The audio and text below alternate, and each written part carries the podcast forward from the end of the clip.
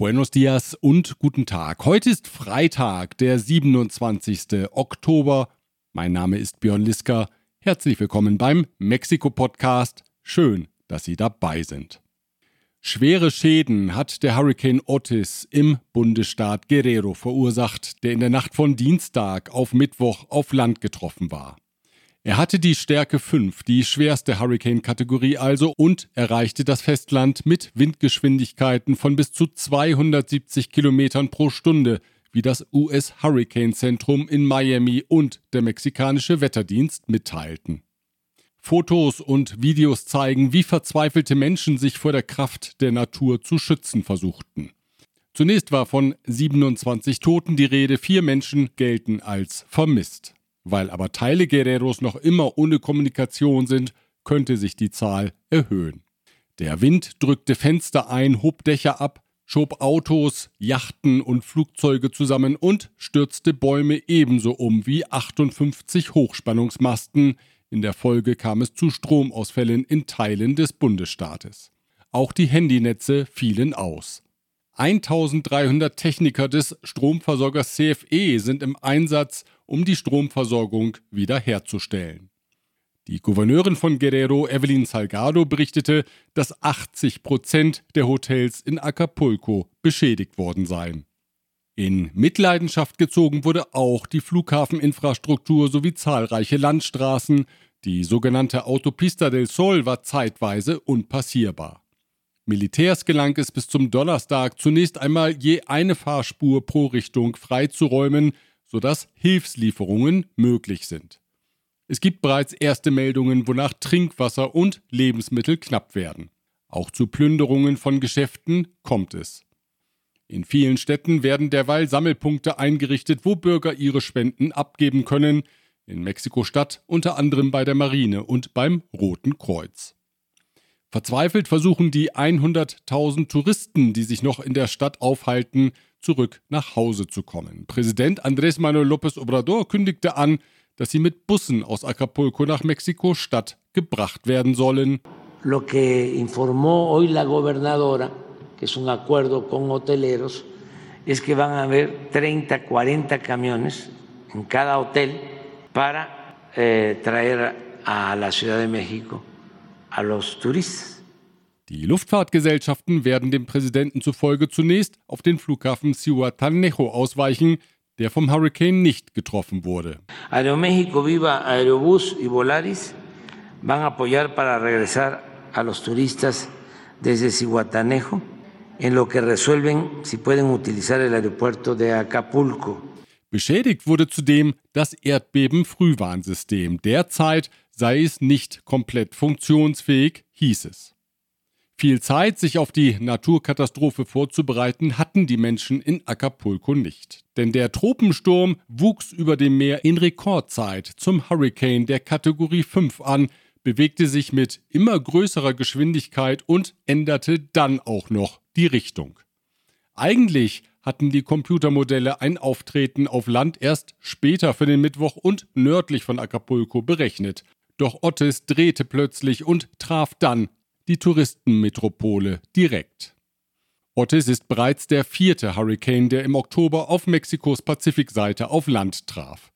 Dabei erwarten die Experten eigentlich eine Abnahme der Hurricanes infolge des Klimawandels. Es sollen sich ihren Prognosen zufolge weniger Hurricanes bilden, die aber werden dann immer stärker und unberechenbarer sein, so die Meteorologen. Der Experte Brian McNulty von der Universität Miami postete auf X, es sei eine Sache, wenn man sich auf einen Hurricane der Kategorie 5 vorbereiten kann. Es sei aber ein Albtraum, wenn dies nicht möglich ist. Acapulco hat den Albtraum erlebt. Eine Frage ist, woher das Geld für den Wiederaufbau der Infrastruktur kommen soll. Früher gab es für solche Fälle den Notfallfonds von Den. Den aber löste die Regierung 2021 auf, das Geld floss in die großen Infrastrukturvorhaben. Der Staatssekretär im Finanzministerium Gabriel Llorio sagte am Mittwoch vor Abgeordneten des Bundesparlaments, Geld sei auch ohne den Fonden verfügbar. Aktuell habe das Ministerium eine Reserve in Höhe von 18 Milliarden Pesos für Naturkatastrophen. Das Ministerium korrigierte die Zahl anschließend nach unten. Demnach stehen 14 Milliarden Pesos bereit. Ob das Geld reicht, darf angesichts des Ausmaßes der Zerstörung in Acapulco bezweifelt werden. Dieser Podcast erreicht Sie mit der freundlichen Unterstützung von Chloemecom, Technologien für die Automatisierung und die Energieverteilung in der industriellen Anwendung. Kernliebers, der globale Technologieführer für hochkomplexe Teile und Baugruppen mit den Schwerpunkten Federn und Standsteile. Evonik, ein weltweit führendes Unternehmen der Spezialchemie. Die Mitarbeiter der Bundesjustizbehörden haben ihren Streik bis zu diesem Sonntag verlängert. Wie berichtet, protestieren sie dagegen, dass Präsident López Obrador der Justizverwaltung die Kontrolle über mehrere autonom verwaltete Finanzfonds entziehen will. Darin angelegt ist unter anderem Geld zur sozialen Absicherung der insgesamt 55.000 Beschäftigten der Bundesjustizverwaltung. Die Maßnahme steht im Kontext der Bemühungen von Präsident López Obrador, die Justiz zu schwächen. Er wirft der Richterschaft pauschal vor, korrupt zu sein und seiner Regierung in politischer Gegnerschaft gegenüberzustehen. Die oberste Richterin Norma Pina hat dieser Darstellung in der vergangenen Woche widersprochen. El Poder Judicial Federal no es oposición política, no es adversario. El Poder Judicial defiende la Constitución e imparte justicia. Zudem forderte sie die Regierung und die Regierungspartei Morena zum Dialog auf. En aras del interés superior, que no es otro, sino México, hago un llamado al diálogo y al entendimiento. Die Vorsitzende Richterin am obersten Gerichtshof bot an, vor dem Senat zu erscheinen, um über die Auswirkungen zu informieren, die ein Wegfall der Finanzfonds zur Folge hätte. Doch die Morena-Senatoren folgten der Linie von Präsident López Obrador und lehnten jeden Dialog ab. In der Aussprache schlug sich einzig die frühere Richterin am obersten Gerichtshof und ehemalige Innenministerin in der Regierung von López Obrador, Olga Sánchez Cordero, auf die Seite der Justizmitarbeiter. Vengo a defender a las y los trabajadores del Poder Judicial de la Federación ante la posible eliminación de algunos de los fideicomisos que representan parte de sus conquistas laborales. Ihre Worte verhalten weitgehend erfolglos. Nur zwei Morena-Senatoren stimmten mit Olga Sanchez gegen das Vorhaben, die restlichen Morena-Senatoren stimmten geschlossen für die Auflösung der Fonds. Das Geld soll jetzt in Sozialprogramme der Regierung fließen. Das Parlament hatte die Maßnahme, wie berichtet, bereits abgesegnet. Jetzt dürfte die Entscheidung vor die Gerichte kommen und dem Präsidenten somit eine willkommene Gelegenheit bieten, die Richterschelte ins Wahljahr 2024 hinein ungebremst fortzusetzen. Am Ende des Migrationsgipfels in Palenque am vergangenen Wochenende haben die Regierungschefs aus der Region eine Erklärung verabschiedet. Darin fordern sie die US-Regierung auf, die Sanktionen gegen Kuba und Venezuela aufzuheben. Die nämlich würden in großem Maße zu den Migrationsbewegungen beitragen. Zudem ist in dem Dokument die Forderung enthalten, dass Investitionen der Regierungen Vorrang haben sollen vor der Begleichung von Auslandsschulden. Mehr Unterstützung für ihren Wahlkampf hat die Politikerin Xochitl Galvez von der konservativen Partei PAN gefordert. Nach einer ersten Euphorie war es zuletzt still geworden um die nominierte Präsidentschaftskandidatin, die der PAN nahesteht, aber der Partei nicht angehört. Führungspolitiker sowohl aus der PAN wie der PRI hatten die Kandidatin zuletzt sich selbst überlassen. Jetzt warnte Galvez, die Opposition befinde sich im Krieg gegen die Regierung. Verliere man die Wahlen 2024, dann sei auch das Land verloren. Besser läuft es für die Morena-Kandidatin Claudia Schenbaum. Sie spricht Land auf, Land ab vor Sympathisanten und wiederholt dabei vor allem die Positionen des amtierenden Präsidenten López Obrador.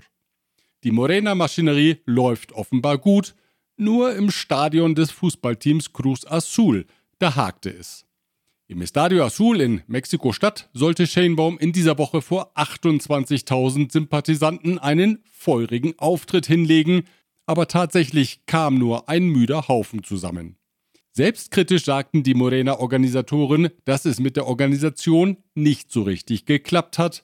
Gemeint ist dabei das gute alte Acareo, das Herankarren von Sympathisanten also. Claudia Schenbaum jedenfalls, sie blieb im Tunnel des Stadions und sagte die Veranstaltung kurzerhand ab. Lieber keine Bilder als solche, die sie in einem unzureichend gefüllten Stadion zeigen. Am 12. November soll es einen zweiten Versuch geben, dann mit einer perfekt arbeitenden Parteilogistik. Bevor es weitergeht, erlauben Sie mir einen Hinweis auf die folgenden Unternehmen. Global Mobility Partners, Ihr Spezialist für Umzüge von und nach Deutschland. Ascens Blue, Ihr deutschsprachiger Personalrecruiter in Mexiko. German Center Mexiko, Büros, Beratung und Netzwerke unter einem Dach. ICUNET Group, Expatriate Management von der Vorbereitung über Begleitung bis zur sicheren Rückkehr – inklusive interkulturellem Training und Coaching. In der Ausgabe vor zwei Wochen hatte ich über von der Regierung beschlossene Steuersubventionen für Neuinvestitionen berichtet. Das Interesse an dem Thema ist groß, groß ist aber auch das Unwissen, was für ein Paket die Regierung da nun genau geschnürt hat. Da frage ich mal bei einem nach, der sich auskennt und spreche jetzt mit Dr. Dirk Oetterich. Er ist Geschäftsführer der Wirtschaftskanzlei Rödel und Partner in Mexiko. Herr Dr. Oetterich, Investitionsanreize der mexikanischen Regierung sind ja eher Mangelware. Ich war ziemlich überrascht, als ich von dem Steuerpaket erfuhr. Sie auch? In der Tat, wir waren auch etwas überrascht, weil normalerweise bei den bisherigen Dekreten gab es eine längere Diskussion, auch im Plenum. Viele Experten werden dann involviert. Und hier war man sich offenbar auch sehr schnell einig und hat dieses Dekret relativ schnell verabschiedet, was uns auch etwas überrascht hat, auch inhaltlich überrascht hat, wie doch plötzlich ja investitionsfreundlich jetzt der Gesetzgeber sich zeigt. Lassen Sie uns ein bisschen in den mhm. Inhalt hineingehen. Was sind denn die wichtigsten Punkte in dem Steuerpaket für die Unternehmen? Davon betroffen sind Unternehmen, die insbesondere in der Exportorientierung eben drin sind. Man hat jetzt hier ein Dekret erlassen, in dem der Gesetzgeber dem Steuerzahler eine Möglichkeit gibt für Sonderabschreibungen, so wie wir es eigentlich im deutschen Steuerrecht eben benennen würden. Und bei diesen Sonderabschreibungen kann ein Steuerzahler wenn er ein Anlagegut eben kauft, innerhalb eines Zeitraums bis zum Ende nächsten Jahres, also dem 31.12.2024, wenn er da ein Anlagegut kauft in einem bestimmten Sektor zu einer bestimmten Verwendung, die dann eben jeweils gefördert ist, kann er einen sehr hohen Prozentsatz von diesen Anschaffungskosten direkt steuermindernd abschreiben. Interessant dabei ist eben auch, dass es noch einen zweiten Aspekt gibt in diesem Dekret. Ich kann nämlich auch Fortbildungskosten für meine Mitarbeiter nun als Betriebsausgabe abziehen. Und damit sieht man auch, was eigentlich der Gesetzgeber eben bewirken will. Er will damit ganz deutlich auch Arbeitsplätze schaffen. Er will die Direktinvestitionen fördern und er will diesen Standort einfach sichern. Wie kommt man denn in den Genuss der Abschreibungen? So ganz unkompliziert ist das ja wahrscheinlich nicht, oder? Das ist alles nicht ohne. Ähm, es gibt einige Voraussetzungen noch dazu. Ich muss besondere Verzeichnisse für diese Anlagen wieder führen. Gewisser Verwaltungsaufwand ist da. Erfülle ich überhaupt die Exportquote, weil das nur für Unternehmen gedacht ist, die mehr als 50 Prozent ihrer Einkünfte durch Export eben generieren. Aber alles in allem ist das jetzt aus Ihrer Beobachtung der Beginn einer neuen Harmonie zwischen mexikanischer Regierung und Unternehmerschaft oder drückt vielleicht doch noch irgendwo ganz schön kräftig der Schuh?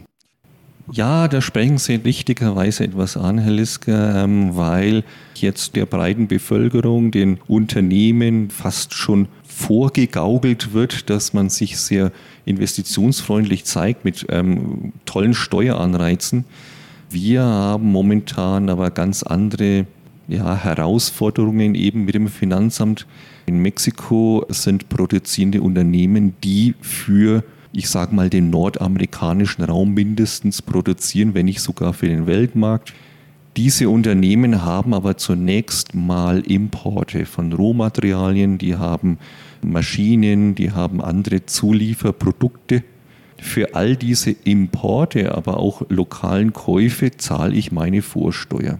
Ich kann meine Vorsteuer nicht verrechnen mit einer Umsatzsteuerlast. Heißt mit anderen Worten, ich baue eine riesige Vorsteuerposition auf. Da erzählt mir dann die SAT immer zunächst, naja, liebes Unternehmen, ihr könnt die für die Zukunft verwenden. Das sind wir immer wieder dabei, der SAT zu erklären, ja, ähm, das ist eben das Geschäftsmodell unseres Mandanten. Die werden niemals eine Umsatzsteuerlast haben. Dann gibt es noch eben den zweiten Weg und das ist der Antrag auf die Erstattung der Vorsteuer. Bis vor ein paar Jahren war das relativ leicht möglich, aber nun sperrt sich das Finanzamt mit einer Erstattung, teilweise mit Argumentationen, die wir nicht nachvollziehen können. Und hier müssen wir leider sehr viel arbeiten mit Einsprüchen. Es ist ein hartes, hartes Stück Arbeit, was wir da eben für unsere Mandanten machen müssen. Also ich halte mal fest als Resümee, manches wird besser, aber vieles liegt noch im Argen. Herzlichen Dank für das Gespräch, Herr Dr. Oetterich. Ich danke Ihnen. Dankeschön. Wenn Sie weitere Fragen dazu haben, dann kontaktieren Sie das Team von Rödel und Partner. Den Link finden Sie sowie die Links zu den Homepages aller Firmen, die diesen Podcast unterstützen, auf mexikopodcast.info. Bevor es weitergeht, danke ich folgenden Unternehmen. Protection Dynamica, Ihr deutschsprachiger Versicherungsmakler mit internationaler Erfahrung, seit 67 Jahren vertrauensvoll an der Seite von Privat- und Firmenkunden. Rödel und Partner, Ihre maßgeschneiderte Wirtschaftskanzlei. Von wo besser Isiera, Ihre Anwaltskanzlei mit einem spezialisierten German Desk.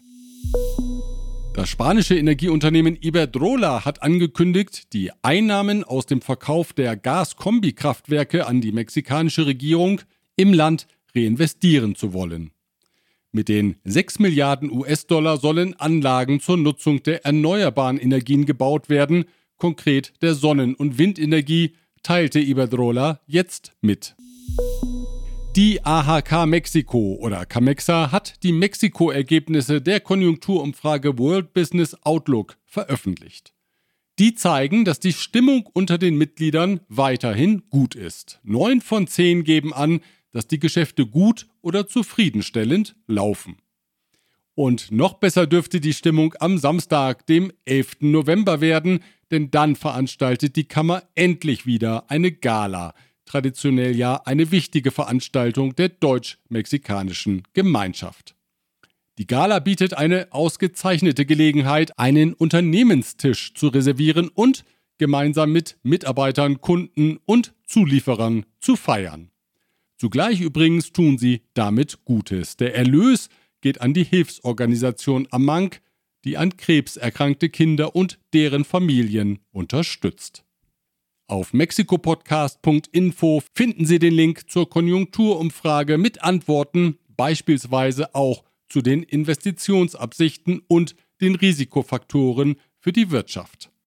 Dort finden Sie ebenfalls die Kontaktdaten von Angelica Castillo, die sich als Leiterin der Veranstaltungsabteilung bei der AHK Mexiko auf Ihre Reservierung freut. Und wenn es kein ganzer Tisch ist, dann natürlich auch über Ihre persönliche Anmeldung. Am Wochenende quietschen wieder die Reifen in Mexiko-Stadt auf der Rennstrecke Hermanos Rodriguez nämlich. Der Mexikaner Sergio Perez will es seinem Teamkollegen Max Verstappen zeigen und endlich mal das heimische Rennen gewinnen. Am Sonntag wissen wir mehr. Ich wünsche Ihnen ein spannendes Wochenende und eine andächtige Woche. Mit einem Altar zum Dia de Muertos mit Sempa Suchil vor allem aber mit der Möglichkeit innezuhalten und all jener zu gedenken, die uns vorausgegangen sind. Wir hören uns wieder am nächsten Freitag, wenn Sie mögen. Bis dahin.